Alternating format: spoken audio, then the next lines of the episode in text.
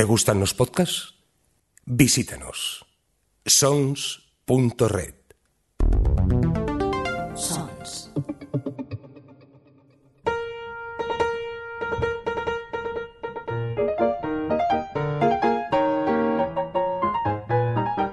Librorum.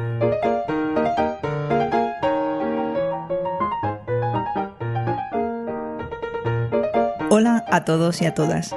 Soy Vanessa y os doy la bienvenida a un nuevo episodio de Librorum, el podcast en el que de manera más o menos breve os cuento lo que me han parecido algunas de mis últimas lecturas, sobre todo si me han gustado y siempre sin spoilers.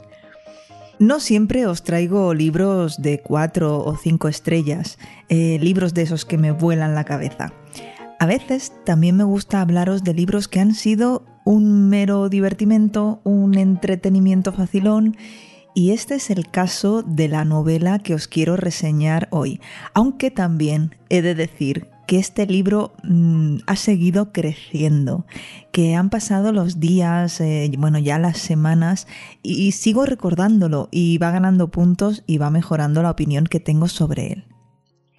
Fragmentos de Honor de Lois McMaster Bujold es un libro de aventuras y ciencia ficción. Es una space opera que me ha traído recuerdos de otro libro que reseñé en el podcast, Puerto Pirata de Blanca Mart. Eh, por supuesto que existen diferencias y no quiero insinuar nada en especial, eh, simplemente os estoy hablando de sensaciones. Esta novela forma parte de una saga de 16 libros que se conoce como saga Borkosigan o las aventuras de Miles Borkosigan y que recibió varios premios eh, Hugo, Locus y Nebula por algunas de las novelas que la integran. Fragmentos de Honor es la primera que se publicó, pero si se quiere leer la historia en orden cronológico, al parecer este es el segundo que se debería leer. Aunque la edición de bolsillo del sello Nova que he leído en formato digital es de 2019, se publicó originalmente en el año 1986. Esta reciente edición consta de 346 páginas y de su traducción se ocupó Rafael Marín.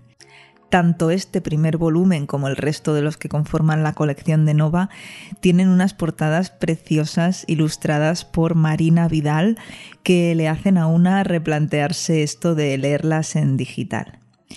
Supe de esta novela a través de la recomendación de Magrata Tiernos en su canal de YouTube y cuando la vi al 50% en una oferta en Amazon no dudé ni un instante y me la compré.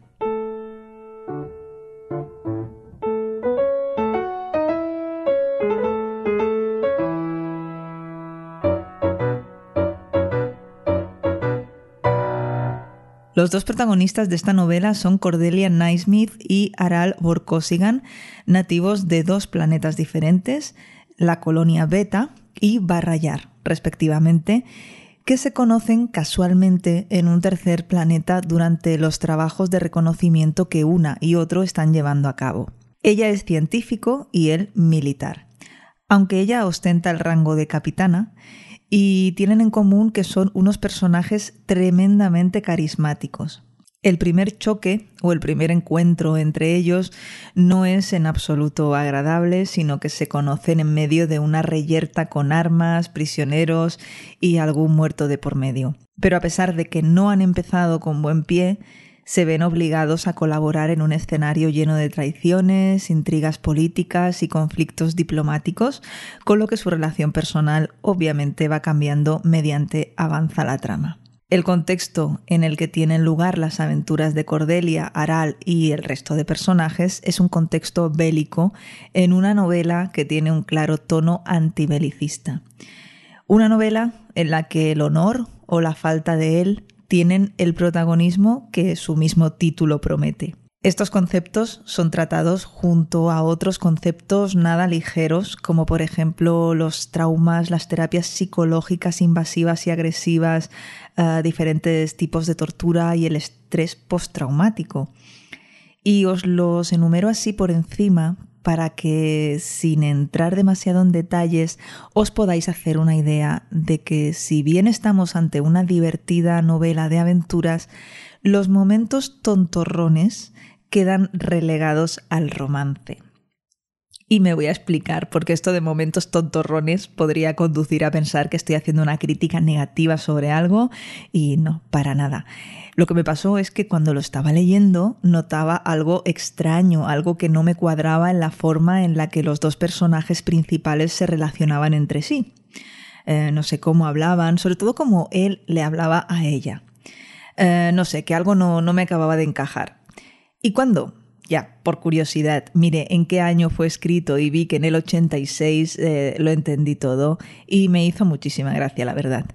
Ya sabéis que este podcast es de opinión y por lo tanto muy personal y basado en sensaciones y ese tipo de cosas.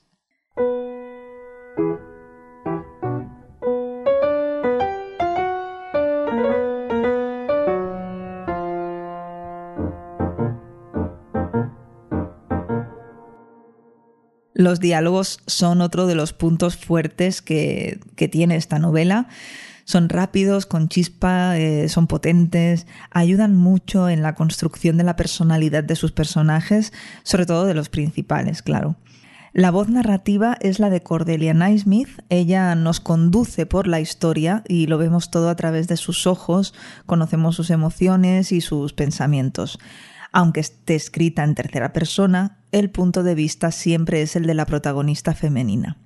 Y esto me ha encantado porque nos regala pensamientos profundos y otros que no lo son tanto. Por ejemplo, parecía un hombre que podía ir por la vida completamente desnudo y hacer que los que lo rodeaban se sintieran vestidos en exceso. Y no es el único comentario sobre la apariencia física o el atuendo de determinada persona determinado personaje. Y no sé, me bueno, me han parecido simpáticos.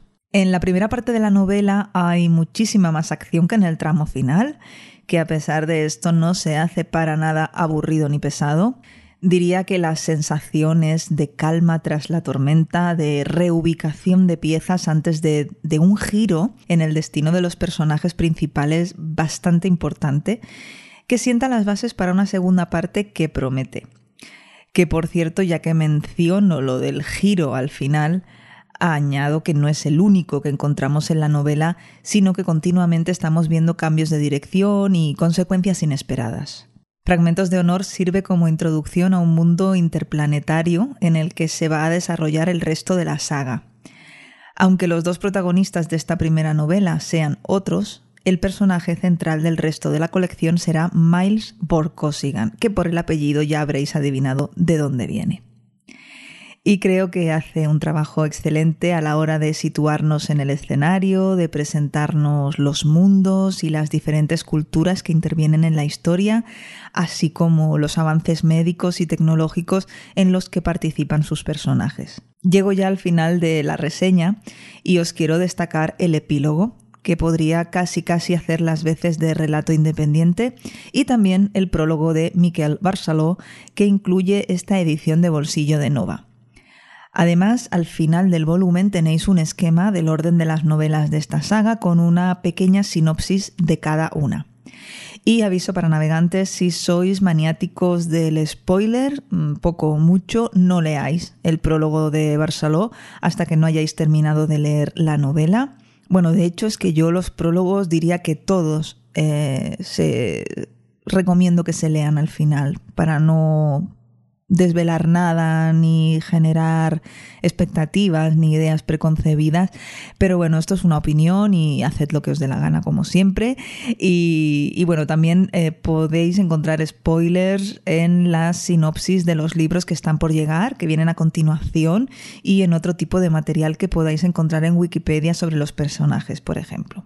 También, antes de marchar, os vuelvo a recomendar Puerto Pirata de Blanca Mart, vecina, por cierto, de la ciudad en la que vivo, Sardañola del Vallés, porque me temo que cuando lo he dicho al inicio de este podcast ha quedado así como muy escondido. Eh, si queréis, podéis escuchar el Librorum número 36, en el que, sin spoilers, como siempre, os doy las claves de lo que encontraréis en esta otra divertida space opera. Y otra cosita más, que no me voy nunca.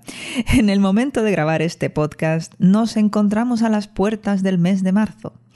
Y eso, entre otras cosas, significa que entramos en el marzo asiático, una iniciativa literaria propuesta por Magrat. Me he animado a participar este año y ya tengo un par de libros seleccionados. La historia de tu vida, de Ted Chiang, y La esfera luminosa de Cixin Liu. Los otros títulos que barajo son eh, Locos, ricos y asiáticos de Kevin Kwan y también La fórmula del profesor de Yoko Ogawa.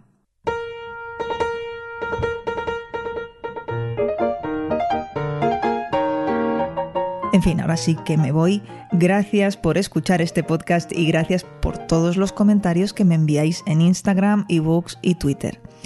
Os animo, porque no, a valorar con cinco estrellas el Librorum en Apple Podcast, que así luego cuando mm, lo seleccionen en alguno de sus especiales me hará mucha ilusión y os lo contaré por aquí.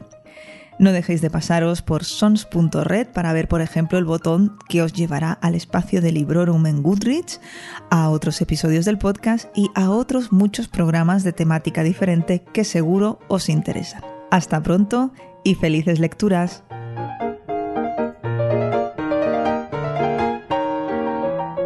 Acabas de escuchar Librorum, un podcast alojado en Sons, red de podcasts. Encuentra mucha más información de este episodio en nuestra página web sons.red barra librorum y descubre muchos más podcasts en sons.red.